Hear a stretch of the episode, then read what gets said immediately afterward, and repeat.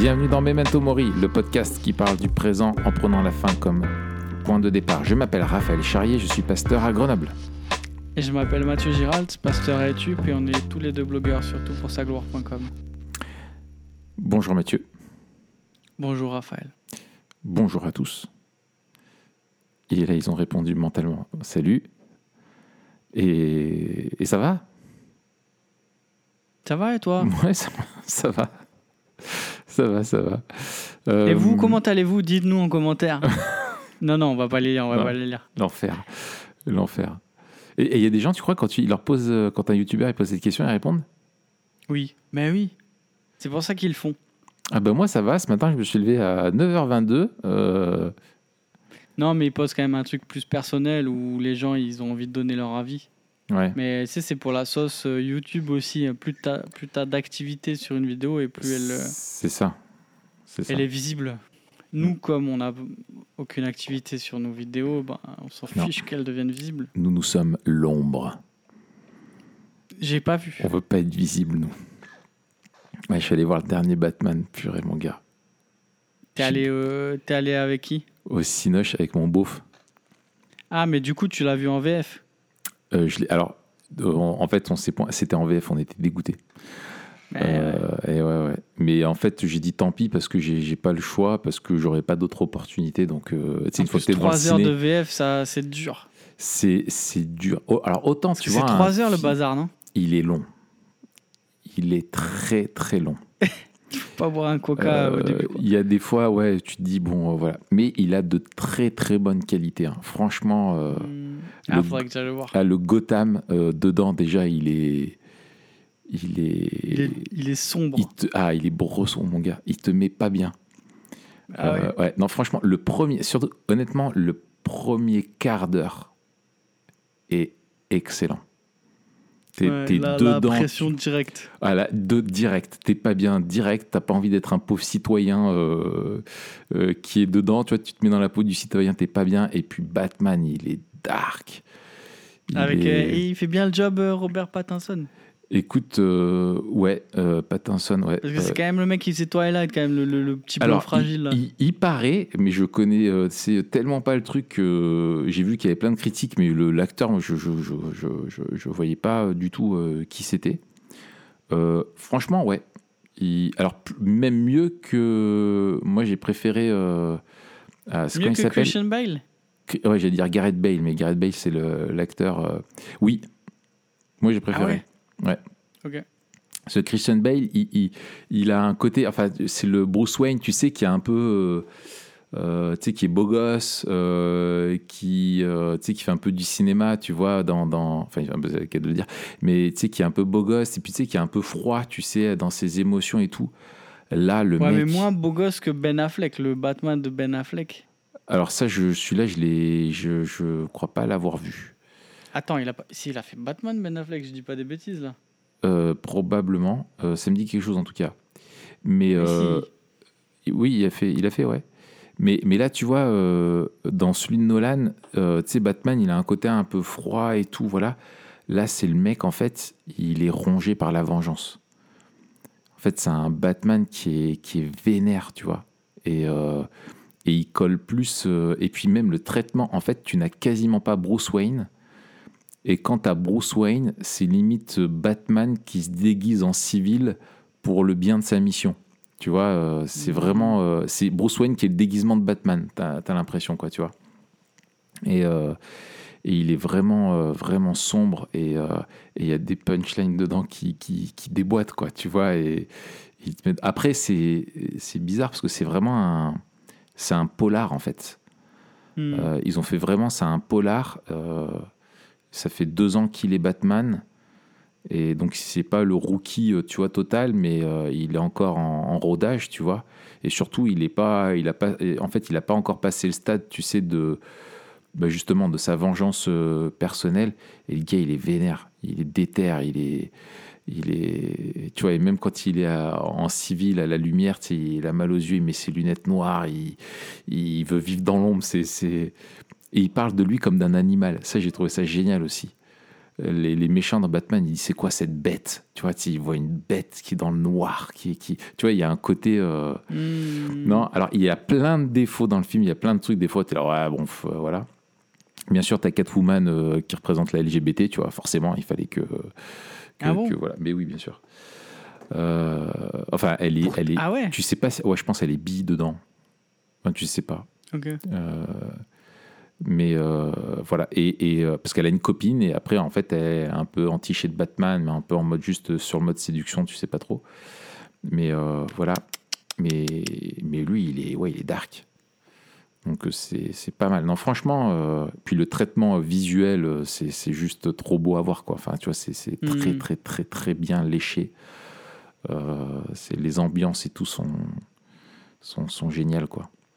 Bah, je pense que je vais passer à la banque pour faire un emprunt et j'irai le voir au ciné. Ouais, c'est ça. Alors moi, je l'ai vu gratos grâce au CE de mon beauf, justement. c'est ça, l'avantage, tu vois.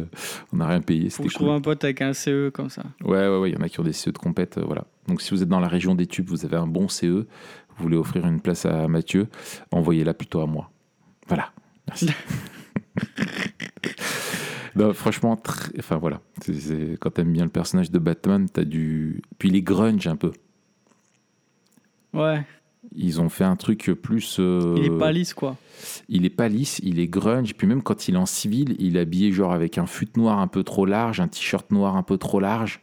Tu vois, il est pas juste en costume. euh, voilà, il a un bombers noir, une casquette, la capuche par-dessus. Euh, et il se balade comme ça en ville, tu vois. C'est, il est sur une moto, un gros chopper, tu sais. euh, Hmm. euh, Enfin voilà, tu vois, il a un côté non intéressant, tu vois. Fallait pas aller Ils au-delà de ça. vraiment réinterprété quoi. Ouais, fallait pas aller au-delà de ça, de ce qu'ils ont fait. Tu vois, il, à la limite, euh, après, faudrait pas en faire un, un qui se transforme en fan de Johnny, tu vois, avec un loup tatoué sur le- l'épaule, tu vois, ou le- vraiment le rocker. Ce serait, ce serait trop. Mais il, il est, euh, ils ils l'ont fait un peu en mode, ouais. Enfin bref, c'est vraiment. euh, il y a plein de trucs intéressants à dire. Mais si tu le vois un jour, franchement, ça, ça, ça peut être sympa qu'on se le fasse en, en épisode, parce qu'il y a une ouais, narration vois, qui, est, ouais. qui est très intéressante dedans. euh, euh, toujours pareil, hein, les mêmes ressorts, hein, la vengeance, le, le mal, Mm. euh, voilà. Est-ce que la ville a besoin d'un vengeur ou pas, tout ça, bref. Mais c'est cool. Donc dites-nous dans les commentaires si vous avez bien aimé Batman et si vous avez envie d'être la vengeance. Et si vous l'avez pas vu, quel est votre Batman préféré? Voilà. Voilà. Voilà. C'est bonne, bonne question. Du coup, euh, il y a un temps pour tout. Euh, Il y avait un temps pour euh, introduire Parler cet épisode, un temps pour parler de Un temps Batman pour se taire. et un temps pour, pour parler de l'Ecclésiaste. Et on va poursuivre dans notre, dans notre étude, bien grand mot, méditation, Série. Série euh, sur l'Ecclésiaste. Et on va essayer de parcourir aujourd'hui euh, le chapitre 3. N'est-il pas? Euh, Du coup, Mathieu, aujourd'hui, on va se poser les, les questions.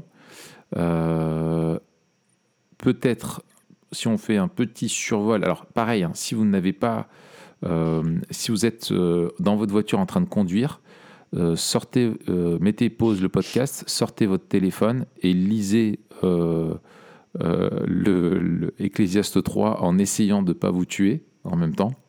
Ou peut-être plutôt arrêtez-vous sur la bande d'arrêt d'urgence de l'autoroute et lisez Ecclésiaste 3. Et ensuite, vous pourrez le rallumer. comme ça, vous avez le texte qui est, bien frais. D'accord?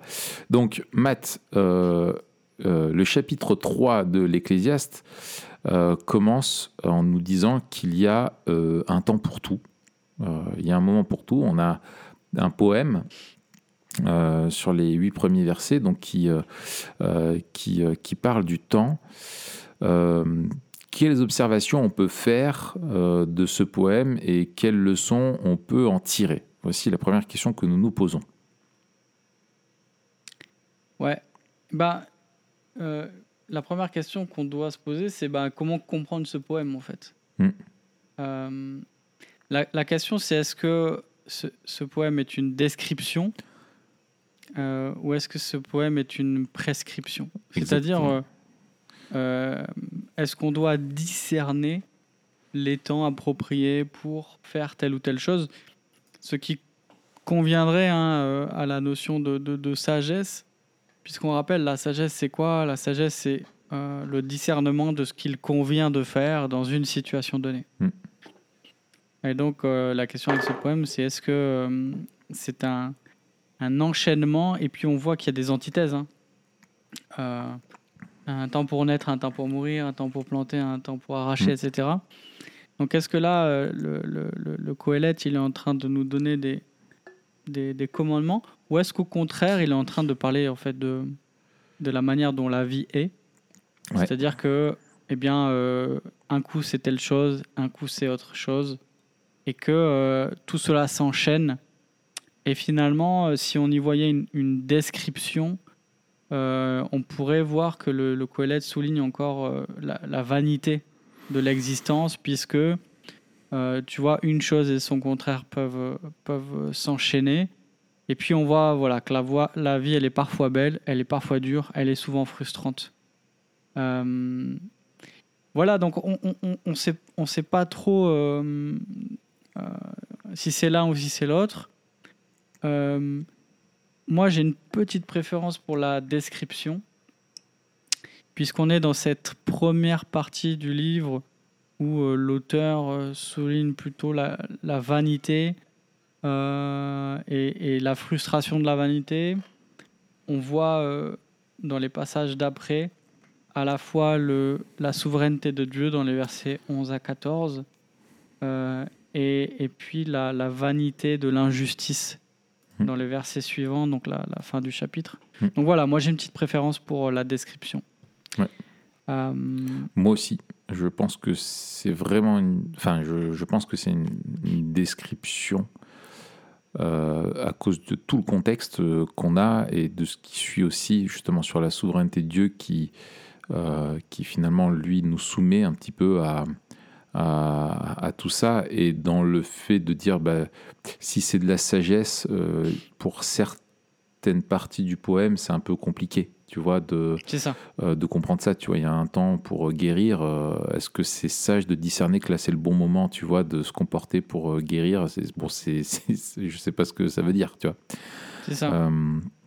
Voilà, mais que c'est plutôt des choses, des antithèses où tu vois que tu passes de l'un à l'autre, quoi, au positif et au négatif, et que il y a cette alternance. euh, euh, qui revient, qui, je pense, fait écho au poème euh, qui précède au chapitre 1 sur les cycles, euh, finalement, de, la ça. vie, le cycle Tout du fait, soleil, le cycle du vent, euh, tout ça, tout ça, quoi. Ok. Euh, et donc, finalement, si c'est une, plutôt une description, euh, la question, c'est euh, euh, finalement comment est-ce que ce, ce- ce- quels enseignements, euh, quelles leçons tirer de, de ce poème pour nous? Eh bien, écoute, je, c'est clairement un poème sur le temps. Du coup, c'est, c'est, euh, euh, je, pense, euh, ce poème, il est là aussi pour nous, nous enlever nos illusions euh, sur le temps. Euh, et là, on, on- pourrait euh, insérer ou en tout cas y accoler plusieurs de, de des proverbes, tu vois, enfin de proverbes ou d'expressions qui sont passées un petit peu dans dans le langage euh, courant. Euh, et, et- et certains euh, qui sont, euh, par exemple, comme Il y a un temps pour tout, ça vient de ce passage. Mm.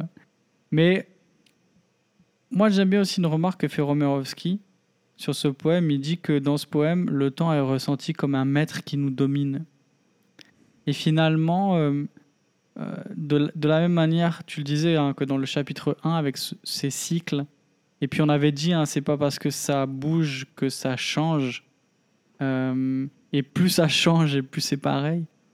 Euh, et, et en fait, on, on se rend compte que eh bien, les, les temps se succèdent sans qu'on puisse vraiment comprendre ce qui se passe Mm. et sans qu'on puisse vraiment avoir une prise sur ce qui se passe. Ouais.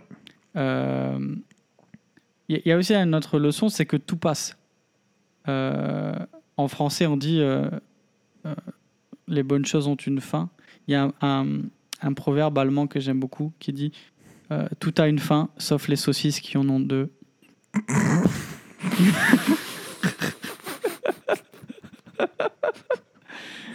voilà. Je peux pas te le dire en allemand, je m'en souviens plus, mais ouais, je pense que c'est vraiment lourd de sens, tu vois. Euh, je pense qu'il faut qu'on s'arrête là-dessus parce qu'on a tellement à méditer que je sais pas si on va s'en remettre, tu vois. Excellent.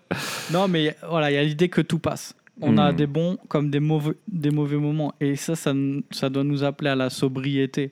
Dire. euh, euh, euh, et et c'est ce que dira le Coëlette plus tard. hein. Au, moment, au moment du bonheur, réjouis-toi. Au moment du malheur, réfléchis. Dieu a fait l'un comme l'autre.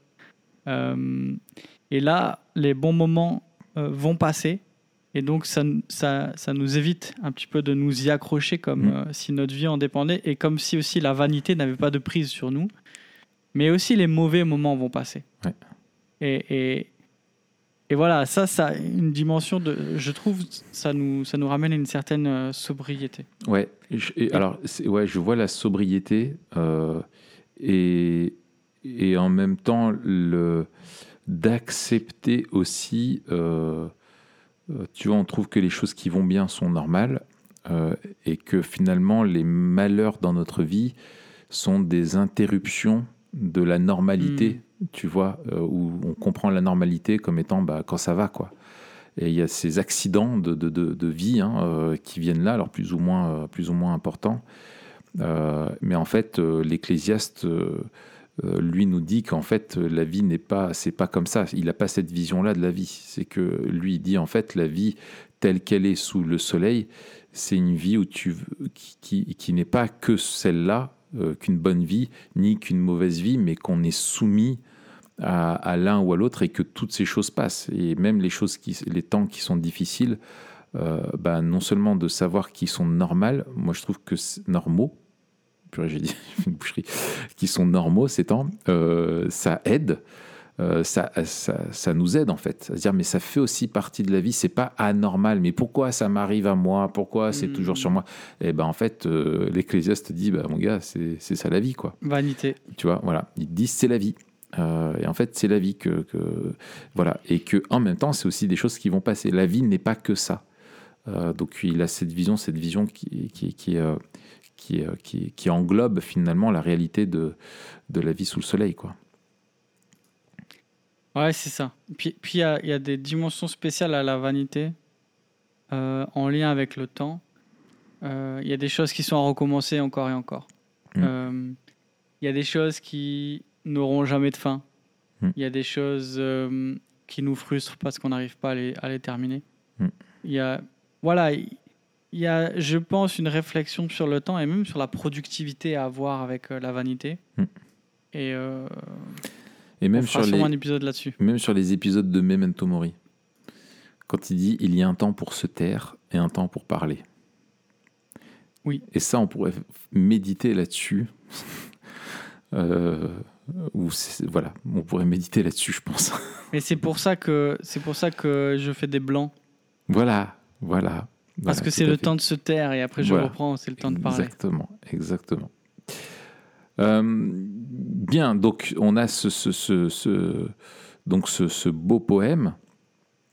Euh, et puis la suite euh, du texte, finalement, on en vient à jusqu'au verset euh, 15, hein, les versets euh, euh, 10 à 15, euh, finalement, sur. Euh, là, ils se descendent de, nous, hein, à un temps euh, pour nous, etc.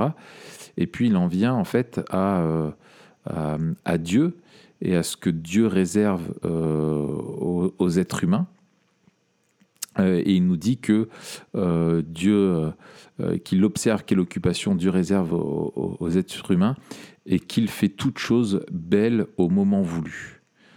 Euh, Qu'est-ce que cette, euh, cette, déclaration euh, de l'Ecclésiaste par rapport à ce Dieu, alors que nous, on fait l'expérience des choses bonnes et mauvaises, ce côté oscillatoire, comme ça, inévitable, qui fait partie de- de la vie, euh, de ce monde de vanité, euh, vient finalement se. On a l'impression que ça vient se, se- se confronter à cette déclaration euh, tout de suite c'est que Dieu fait toutes choses belles en son temps.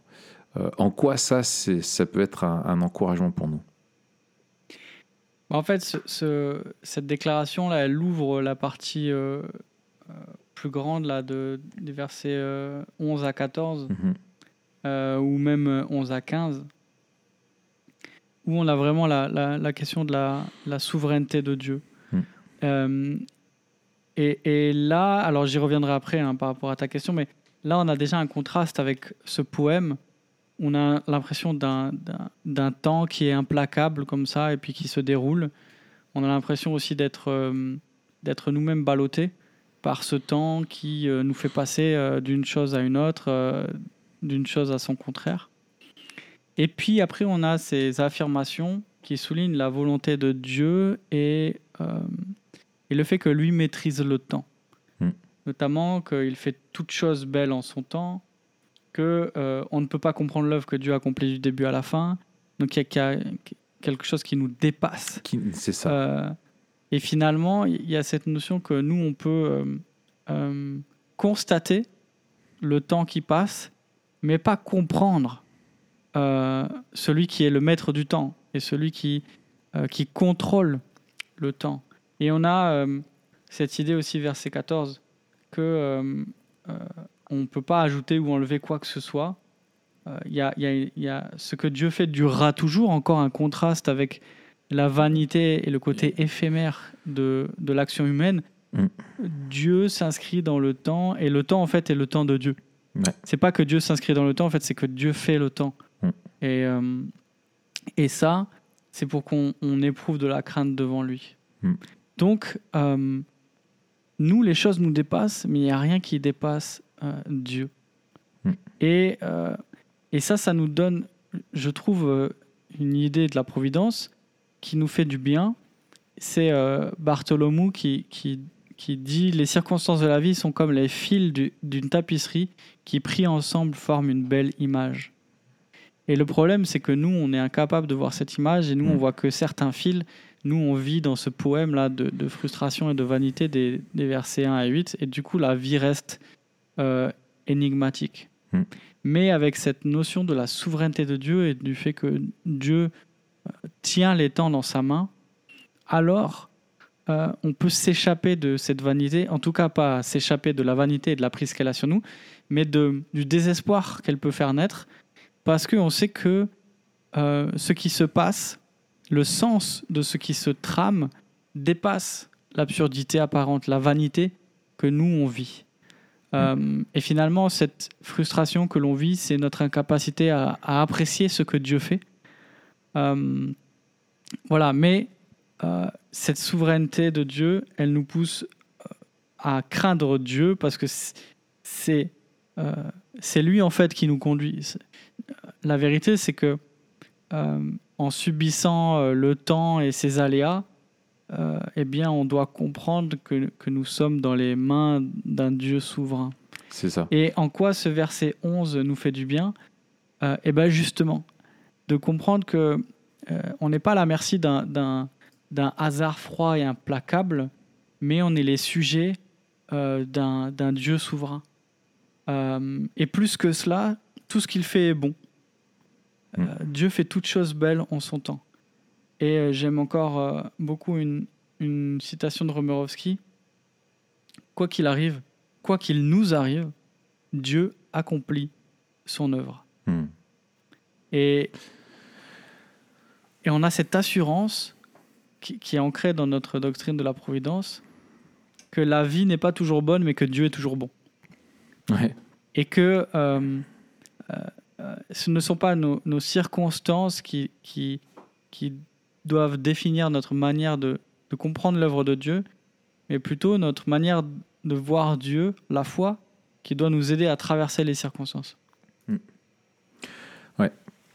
Euh, merci pour ce que tu dis. Euh, Et tu fais bien de nous le dire, parce que c'est, ce sont des paroles euh, pleines de sagesse, telles des aiguillons.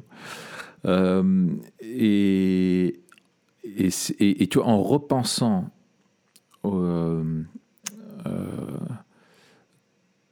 avec l'idée que l'Ecclésiaste est en fait un, un peu comme un, commentaire finalement une, description, une méditation sur le monde déchu, hein, sur le, le, le, monde tel qu'il n'est plus et comment, enfin tel qu'il est maintenant et qui ne devait pas être, euh, et comment on doit vivre dans ce monde-là. Je trouve que dans, cette, dans ce contraste entre euh, la souveraineté de Dieu et, euh, et, finalement ce que notre expérience dans le monde avec ce poème, finalement, ça nous renvoie à quelque chose de, effectivement d'essentiel euh, par rapport à la, question de la création et de la chute, c'est que dans le récit de la création, euh, Dieu est, présenté comme créateur, celui qui gouverne tout, euh, celui qui préside à toute chose. Il est créateur, il est législateur, il, est roi, il est celui qui dirige le, monde. Et la chute euh, fait que nous sommes comme Dieu, hein, fait que nous pensons que nous sommes comme Dieu, et nous voulons vivre en étant euh, euh, convaincus qu'on est au contrôle. Et on vit au quotidien comme si on était au contrôle.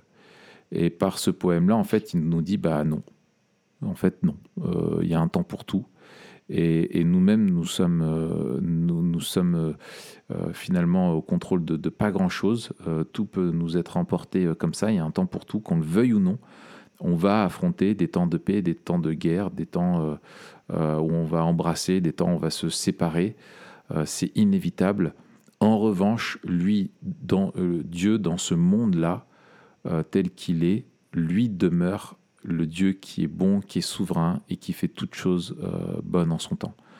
Euh, voilà, je trouve que c'est une autre façon de dire ce que, ce que tu disais euh, sur la, la, providence de Dieu, malgré le fait que pour nous, toutes choses finalement ne soient pas forcément belles en, leur temps. pour nous, dans notre vie, dans notre expérience, lui, Dieu, fait toutes choses belles au moment voulu, il demeure souverain et la chute n'a pas atteint ou altéré qui est Dieu, ni sa souveraineté sur, euh, sur le monde. Et ça, c'est bon euh, de s'en rappeler, que si ça a un impact sur nous, notre expérience, euh, notre façon de vivre qui est négatif, Dieu, lui, n'est pas impacté par ça. il demeure totalement souverain. Et ça, nous, on ne peut pas le comprendre. ça, on peut pas le comprendre. ce que Dieu fait, enfin, c'est ce qui souligne l'Ecclésiaste, quoi. Hmm. Ah oui, tout à fait. Et, et, le, et le problème vient souvent, en fait, qu'on essaie de, euh, de réduire la frustration de notre incapacité à comprendre euh, les temps euh, ou de nous en extraire, en fait. Ouais, c'est ça. Et, c'est ça où on fait, on veut être. C'est c'est Bonhoeffer, là, dans son commentaire sur, la, sur la, la, création et la chute, où il rappelle que la, que, Satan dit euh, Dieu ne veut pas que vous mangez du fruit de l'arbre parce qu'il serait que il veut pas que vous soyez comme lui. Euh, et que en fait quand Dieu chasse Adam et Ève du jardin il leur dit voici qu'ils sont devenus euh, comme l'un des nôtres. Et en fait bah, il dit bah, en fait finalement est-ce qu'il a menti ou pas le serpent? Et, en fait ben non parce que l'homme euh, se croit euh, comme Dieu et se prend pour Dieu. Donc il veut être celui qui contrôle et pense qu'il est au contrôle, il veut être celui qui s'autodétermine, celui, il se prend pour Dieu. quoi. On veut être à, on veut être à sa place et ça, Dieu ne le, tolère pas. Et finalement, ce texte-là nous rappelle que, bah, oui, nous ne le sommes pas. Et, mais c'est notre grande souffrance, elle vient du fait que on n'accepte pas ça euh, et qu'on veut à tout prix vivre euh, comme étant au contrôle alors qu'on ne l'est pas. Hmm. Euh, et puis dans ce texte-là, il, revient, on l'avait, euh, l'Ecclésiaste en avait déjà parlé sur la question au chapitre 2, hein, que de le bonheur de l'homme, hein, qui est de, finalement de, dans son travail, et de manger et de, et de profiter euh, des choses que Dieu lui donne. Et là, euh, il revient là-dessus, hein, où il dit euh, si l'homme mange, boit et prend plaisir dans tout son travail, c'est un, un cadeau de Dieu. finalement, je trouve ça intéressant qu'il revient sur cette notion de, de, de plaisir dans, dans, ce contexte, dans ce contexte-là. Ben oui, on est encore en plein dans, dans la vanité. Mm. Euh, on est dans ce deuxième passage, dans aussi le, l'affirmation que, que Dieu conduit toutes choses et que les temps sont dans sa main. Et puis on arrive encore à, à, cette affirmation que euh, euh, on, doit se saisir du bonheur que, que Dieu nous donne, puisqu'il y a vraiment cette idée, hein. c'est un cadeau de Dieu.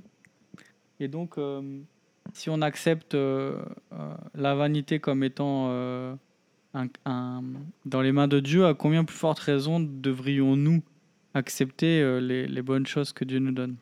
Mm. Et donc là, on, on- on, reconnaître la vanité de la vie n'est pas mener une vie morose. Et ça, en fait, on le voit hein, avec le, le refrain qui revient dans l'Ecclésiaste de, de prendre plaisir, de, de profiter, etc. Et, et- et certains euh, ne comprennent pas et, et disent mais c'est un paradoxe, c'est réconciliable, pourquoi il y a une telle, euh, un tel fatalisme et en même temps euh, des espèces de refrains un petit peu hédonistes. Mm. Bon, en réalité, euh, pour moi, c'est c'est ça le réalisme, c'est de, de considérer euh, la vanité de la vie et en même temps de considérer qu'au milieu de cette vie de vanité, Dieu euh, nous comble de, de bien. Et c'est... euh, euh, alors, euh, on ne retrouve pas ce terme-là dans l'Écriture, mais il me semble que c'est euh, une des expressions de la grâce commune. Mm. C'est-à-dire que Dieu continue de donner des bonnes choses à ceux qui, qui méritent le mal. Mm.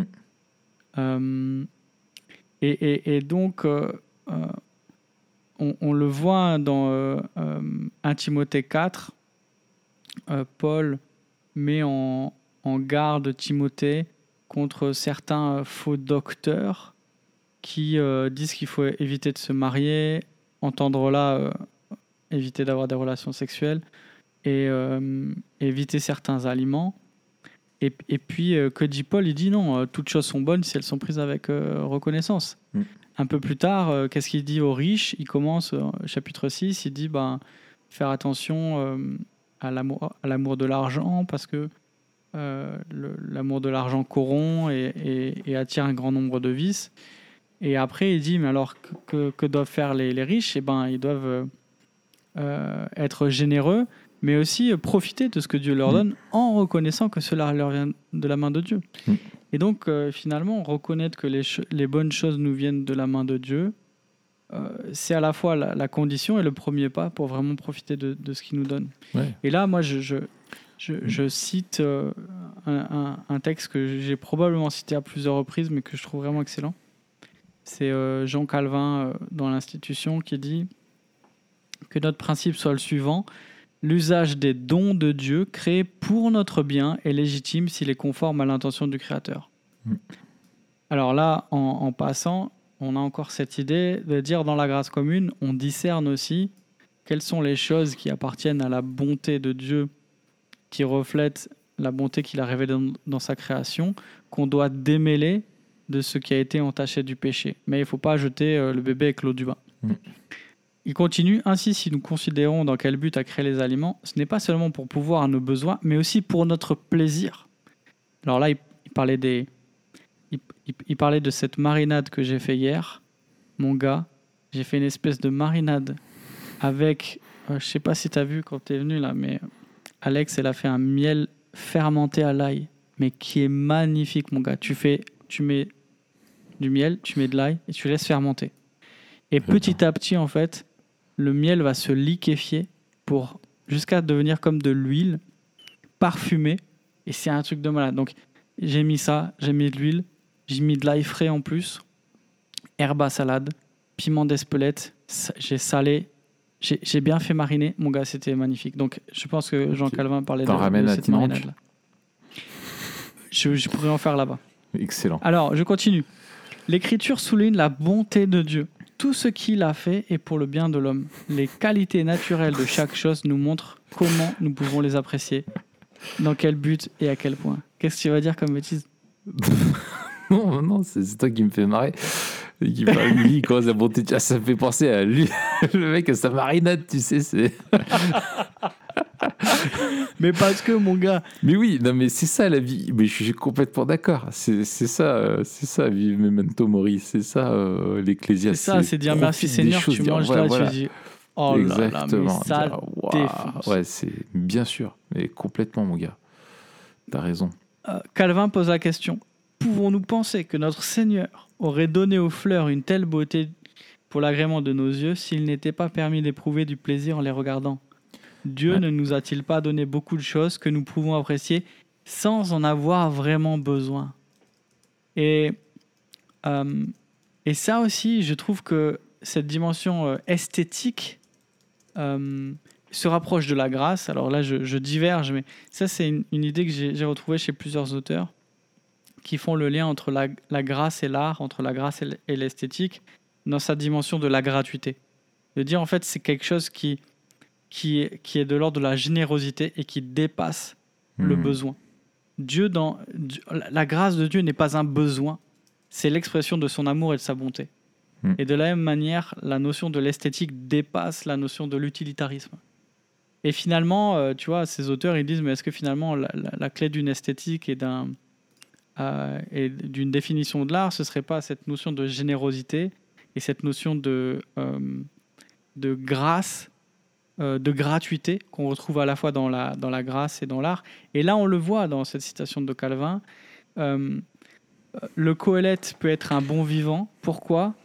Euh, Parce que euh, même si euh, sa bonne doctrine de la vanité et de la chute euh, fait qu'il ne va pas placer son espoir dans un monde qui est déchu et en lui-même qui est pourri, euh, mais sa bonne doctrine de la, de la création euh, lui dit que ce qu'il peut profiter lui vient de Dieu et que ce que Dieu lui a donné, il lui a donné pour en profiter. Et du coup, c'est pas un, gars morose, c'est pas un rabat-joie, c'est un gars en fait qui aime la vie, mais qui se laisse pas embobiner dans de fausses illusions qui vont l'amener à aimer la vie plus que Dieu en pensant que euh, la vie pourra lui apporter euh, ce que seul Dieu peut lui donner.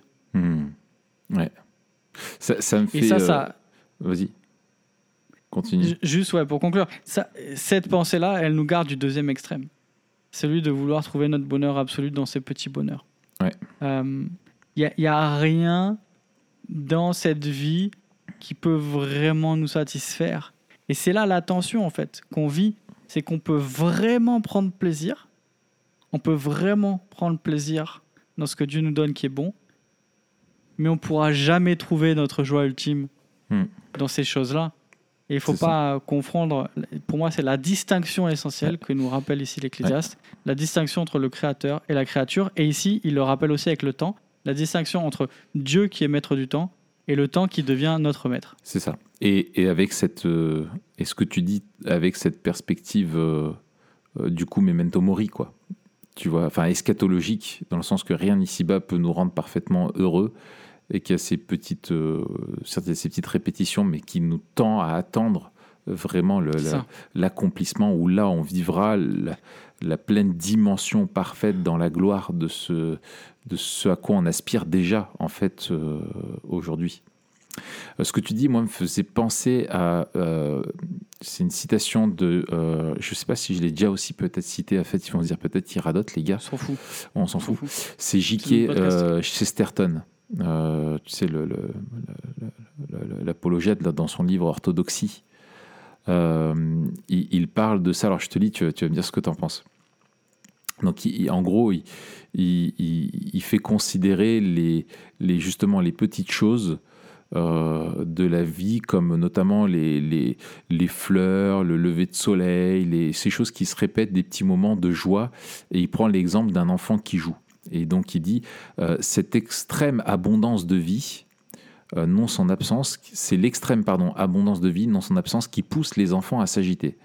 C'est parce qu'ils débordent de vitalité, parce qu'ils euh, abritent en eux-mêmes un esprit libre et vigoureux, qu'ils aiment la répétition et refusent le changement.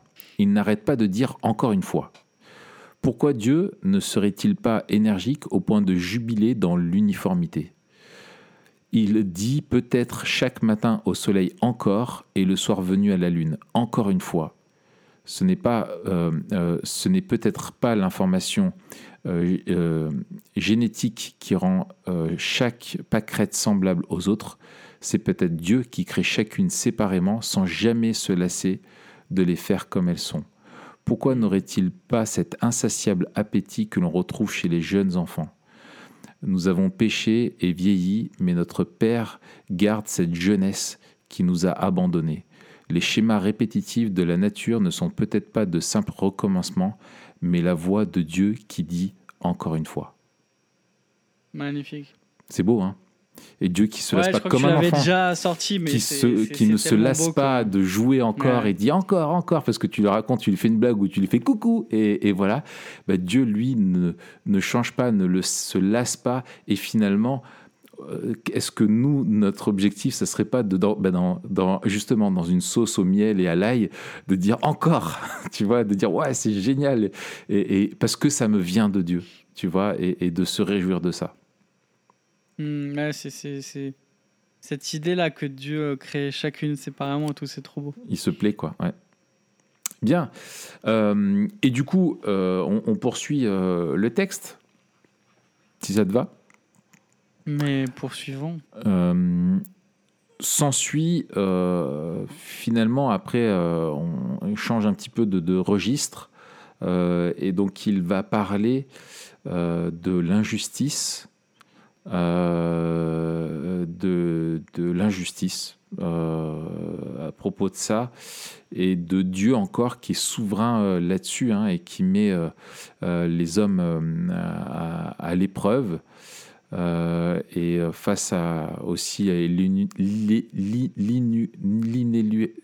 le fait que la mort est inéluctable. Euh, Ouais. Voilà, on va le dire comme ça. Euh, et, donc on le voit. Donc ça c'est tout, c'est, voilà l'injustice et le, jugement de Dieu. Euh, et il nous dit, l'Ecclésiaste, que finalement l'injustice euh, est une des grandes, une grande source de souffrance pour nous, de questionnement. Euh, et peut-être qu'on peut méditer là-dessus. C'est pourquoi est-ce que c'est pourquoi l'injustice en particulier est une grande source de notre sentiment de ce monde de, de, de- de sentiment de vanité euh, sous le soleil. Bah, euh, on voit au verset 16 hein, qu'il y a, il y, a, il y a- Le monde tourne pas rond, euh, il est carré. Euh, Oui. À l'endroit désigné pour le jugement se trouvait la méchanceté, à l'endroit désigné pour la justice régnait la méchanceté. Ici, on a l'idée d'un d'un tribunal, là où le jugement devrait être rendu, le jugement selon le droit. Euh, en fait, s'il y a bien un endroit où on devrait euh, voir la justice, ou voir une démonstration de la justice, c'est le tribunal. Hmm. Et donc, euh, le Coëlette ici considère que à cet endroit même, c'est là où il a vu la méchanceté. Hmm. Euh, et il le répète. Y, y il y a un parallélisme, là, il dit deux fois la même chose. Euh, l'endroit désigné pour le jugement se trouvait la méchanceté, l'endroit désigné pour la justice régnait la méchanceté. Et donc, euh, c'est la plus grande des injustices. C'est-à-dire quand, quand, quand quelqu'un, on sait que quelqu'un doit être juste, mais qu'il rend un jugement unique, c'est la pire des choses en fait. Et donc, il maximise, euh, il dit c'est quoi la, la, la pire injustice qu'on peut voir Eh ben, c'est celle-là. Mm. C'est celle d'un juge unique finalement. Euh, et là, elle, elle- il souligne encore une fois euh, la vanité. Il n'y a, a pas plus grande de, euh, vanité que, que l'injustice. Et, et finalement, c'est sain d'être révolté par rapport à ça. C'est Mm. sain d'être révolté par rapport à, à l'injustice. Et Mm. peut-être nous ne le sommes pas assez. Mm. Peut-être qu'à cause du, du confort euh, et qu'à cause aussi de cette euh, anonymisation euh, et cette globalisation des informations, on, on est tellement habitué à voir l'injustice que on, on s'en émeut plus. Et puis on, l'a- on l'avait déjà souligné quand on parlait de, de, de Wisdom Pyramid. Mm. Mais le fait aussi qu'on n'ait pas de prise sur l'injustice qu'on voit et que finalement on n'en soit que des spectateurs, voire les voyeurs, eh bien, euh, ça crée une espèce de, de, de sentiment d'injustice qui est plutôt Ouais, ouais. un sentimentalisme d'injustice. Mm. Euh, et, et on, Ouais, puis d'accommodation, de, de banalisation. On- souvent, les médias doit- en parlent, hein, la banalisation de ceci ou de cela. On, C'est ça. on le vit aussi. on doit ça. réapprendre, on doit réapprendre euh, à, à être euh, offensé. Mm. On doit réapprendre à, à, à dénoncer l'injustice et à la combattre. Mm. Euh, et, et pour moi, en fait, que euh, s'accommoder de ce que l'Ecclésiaste voit au verset 16, c'est terrible. Et, et d'ailleurs, ce grand renversement, c'est précisément ce que Dieu va rappeler encore et encore et encore par les prophètes euh, aux rois et euh, aux prêtres. Euh, on voit que ceux qui étaient censés régner en fait euh, asservissent le peuple, ceux qui étaient euh, censés faire régner le droit euh, font régner l'injustice, ceux qui, étaient, ceux qui étaient censés faire droit à la veuve et à l'orphelin, eh bien, s'enrichissent sur leur dos et, Mhm. et se, tu vois, les, les asservissent. Ouais. Et donc, on voit que cette, cette injustice-là, elle est en horreur à Dieu. Et après, il y a justement la, question du jugement de Dieu. Euh, à partir du verset 10 euh, 17. Le juste et le méchant, c'est Dieu qui les jugera, car il y a un temps pour toute activité et pour tout ce qui se fait. Et finalement, euh, on a cette réponse. Dire ce qui nous dépasse, encore une fois, il y a des choses qui nous dépassent, il y a, il y a des choses qui, sont hors de notre portée. Ça ne dépasse pas Dieu. Mm. Et quand bien même nous serions insensibles ou nous avons l'impression que d'autres sont insensibles à notre propre injustice, enfin à, celle que nous subissons, Ouais. eh bien Dieu, lui, n'y est pas insensible. Ouais. Et moi, ça m'a rappelé le psaume euh, 73. Mm, oui. Euh, le, le psaume s'ouvre avec l'idée que Dieu est pour son peuple. Mm. Euh, et, et après, on a cette idée que, euh, que c'est compréhensible d'être outré face à l'apparente impunité des méchants. Mm. Et euh, on a parfois l'impression que je suis tombé sur un tweet euh, hier ou avant-hier ou je sais pas, je sais pas où, euh, qui disait euh, le, le, le- le karma n'existe pas, on voit les méchants prospérer. Et en fait, c'est exactement ce qu'on lit dans le psaume 73. Mais oui. Et puis après, il y a, ce, y a ce, cette, cette constatation qu'on a une, une- une recherche de la justice qui peut être vaine par rapport à, à ce monde qui est méchant. Mais il y a un shift après, Hmm. avec cette confiance euh, dans le jugement que Dieu va donner. Euh, et cet appel à marcher justement dans la justice conduit par Dieu. Hmm. Et puis la fin du psaume, elle est magnifique parce qu'on a cette première partie qui est assez, euh, tu vois, philosophique, euh, vision du monde sur la Hmm. justice, sur notre rapport au monde, notre manière de vivre dans le monde. Et à la fin, on a un encouragement qui est pastoral euh, avec ces versets euh, 23, à- euh, 25 à 28. Qui d'autre ai-je au ciel Hmm. En dehors de toi, je n'ai aucun plaisir sur la terre. Ma chair et mon cœur peuvent défaillir. Dieu sera toujours le rocher de mon cœur et ma part. Car voici que ceux qui s'éloignent de toi périssent. Tu réduis au silence tous ceux qui te sont infidèles. Pour moi, m'approcher de Dieu, c'est mon bien. Je place mon refuge dans le Seigneur, l'Éternel, afin de raconter toutes tes œuvres. Et on a cette confiance de qui est Dieu pour nous. Et finalement, euh, euh, euh, oui, on sait que Dieu jugera les méchants en, son temps. Et en attendant, on peut se réfugier en Dieu. C'est lui notre part et c'est lui notre bien. Mm. C'est en lui qu'on doit trouver notre refuge. Euh, et, et on veut s'accrocher à lui parce que euh, ce n'est pas l'état du monde qui doit nous rassurer, euh, mais c'est la bonté de Dieu. Ouais, carrément. Euh, c'est, c'est- Encore une fois, je fais le même lien que tout à l'heure. Tu vois, Dieu créateur et législateur, euh, celui qui, ordonne euh, les choses pour qu'elles soient et qui ordonne pour dire comment elles doivent vivre et être, et qui organise, qui légifère, le Dieu qui est roi, finalement, où tu vois que nous, notre sentiment de... où Dieu, là aussi l'Ecclésiaste, Dieu, finalement, Dieu nous livre à, ça. Hein. Il, dit, verset 18, hein, je suis dans mon cœur à propos de l'humain que Dieu le met à l'épreuve.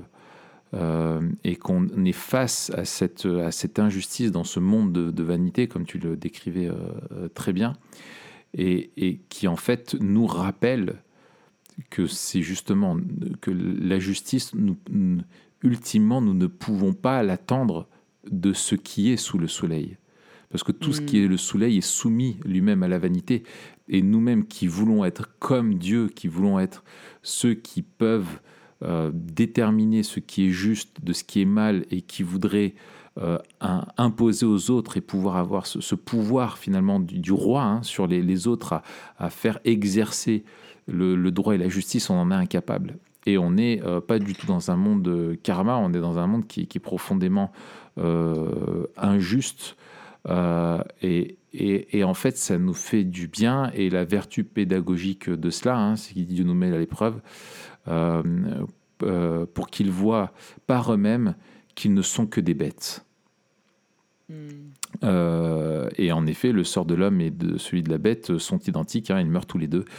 Ils sont tous un même souffle. Et la supériorité de l'homme sur la bête est nulle, puisque tout n'est que fumée.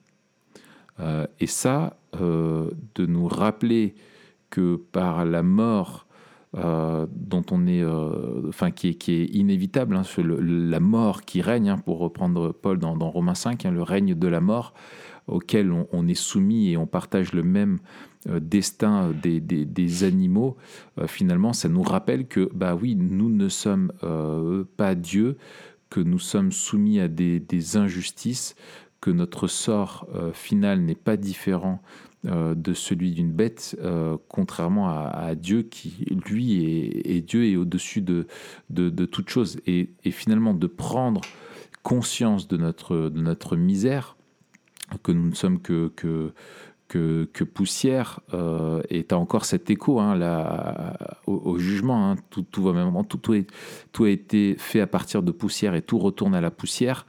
C'est vraiment le rappel aussi de la, de la malédiction dans Genèse 3.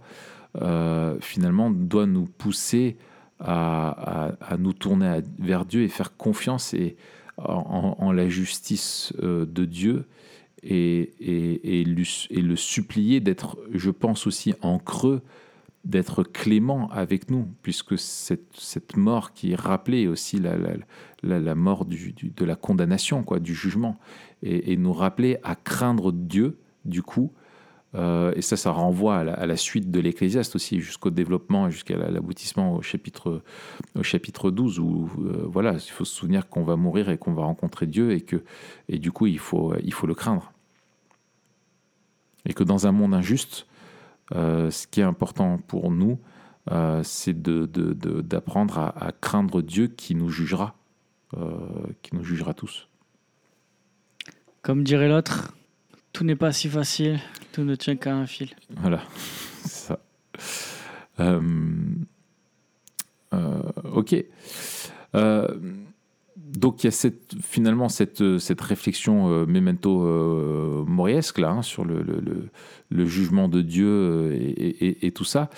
maintenant, ce que je te propose peut-être, c'est de, conclure finalement avec notre question memento, memento mori. Finalement, comment euh, ce texte, nous rappelant le côté euh, cyclique de la vie, que Dieu est le maître du temps, mais le temps est notre maître, comme tu le disais, que le monde est injuste, mais que Dieu, lui, est juste et que tout vient en jugement, comment ces rappels-là, finalement, nous encouragent à, vivre Memento Mori hmm. Alors, ouais, il finit, euh, il finit euh, très très memento mori puisqu'il parle de la mort. Euh, il cite hein, Genèse 3.19 hmm. quand il dit tout provient de la poussière et tout retourne hmm. à la poussière. Et donc là, il, il, il réinscrit, si besoin en était, la vanité à la malédiction du, du péché. Et comme tu l'as bien dit, hein, fait un commentaire de, de la chute. Mm. Euh, alors, il faut souligner aussi que euh, s'il fait le parallèle entre, euh, entre la bête et l'homme en soulignant leur sort commun, euh, il n'est pas en train de dire que l'homme euh, vaut pas mieux qu'une bête. C'est pas un antispéciste, euh, de Quellette. Mais c'est encore un moyen de souligner la, la vanité de l'existence humaine, quoi. C'est pas Euh, c'est Émeric Caron? Éric Caron? Émeric. Emmerich. Émeric Caron, ouais, Non, c'est pas Emmerich Caron. d'accord. Euh, mais donc voilà, la, la mort, elle nous montre notre limite. Euh, et aussi, les, les- il y a un temps pour tout. Euh, au début, tu vois, euh, un, temps pour, un temps pour naître, un temps pour mourir. Mm. Euh, Ça, ça- le, la, première, la, la première et la plus grande vanité de la chute, c'est la mort. C'est- le résultat du péché. Mm, mm. Et euh, cette mort-là, elle nous montre qu'on est coupable. Et, Ouais. et donc, euh, Et elle rend tout le est- reste vain. Enfin, tu vois, c'est elle aussi qui- exactement. qui, qui, qui règne, quoi. Mais je veux dire, elle, elle, euh, la- euh, cette vanité-là, elle nous place à, à- à la fois comme victime, mais aussi comme coupable. Mm. En nous disant, ce péché qui a tout corrompu et qui a tout rendu vain, euh, c'est le même en fait qui nous rend coupables devant Dieu. Mm. Euh, je pense qu'il y a une, forme de révolte, et tu le disais tout à l'heure, en disant ah mais euh, nous on prend euh, ça pour euh, pour acquis et puis on, s'attend à ce que la vie soit facile et, finalement quand ça va pas on se dit c'est l'exception l'exception alors que l'exception c'est plutôt quand ça va dans un monde déchu.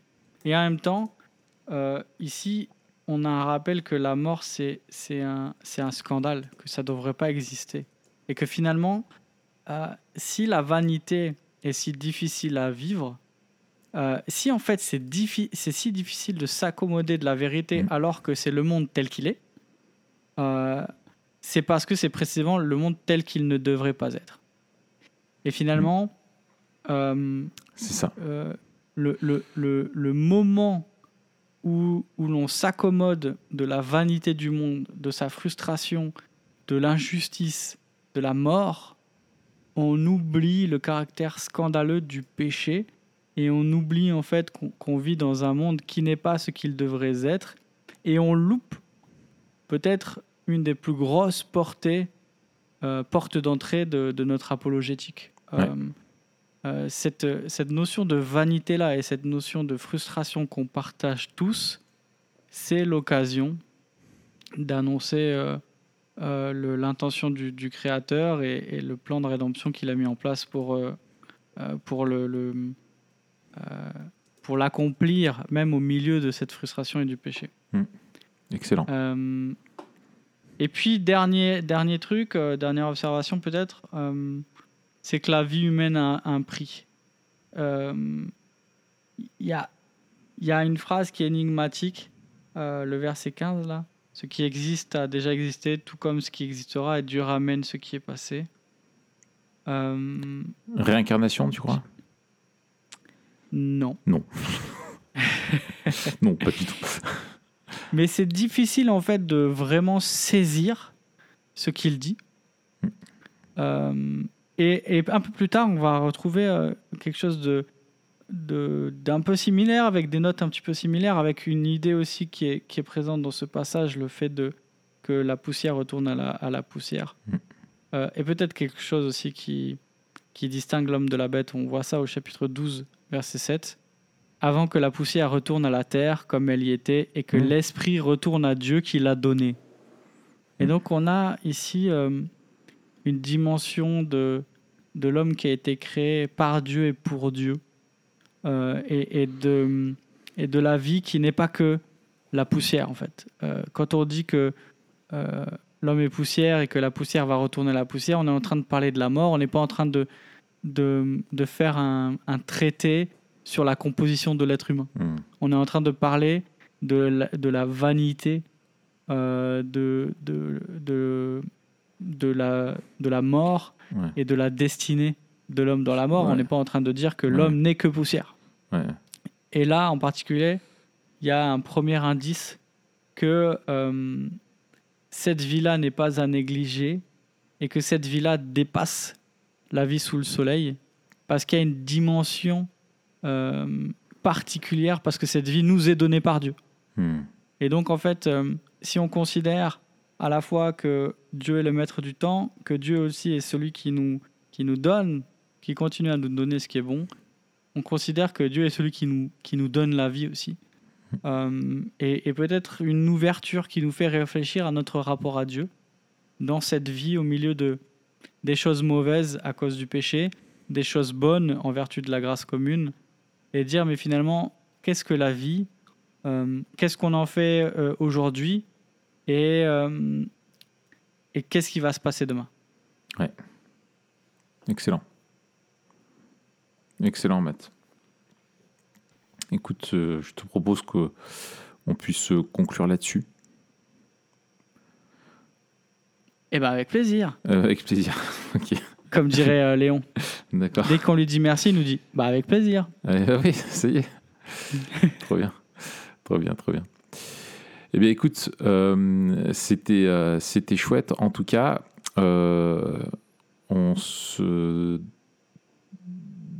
on se dit quoi? On se donne rendez-vous la semaine prochaine pour de nouveaux épisodes et de nouvelles aventures. Yes.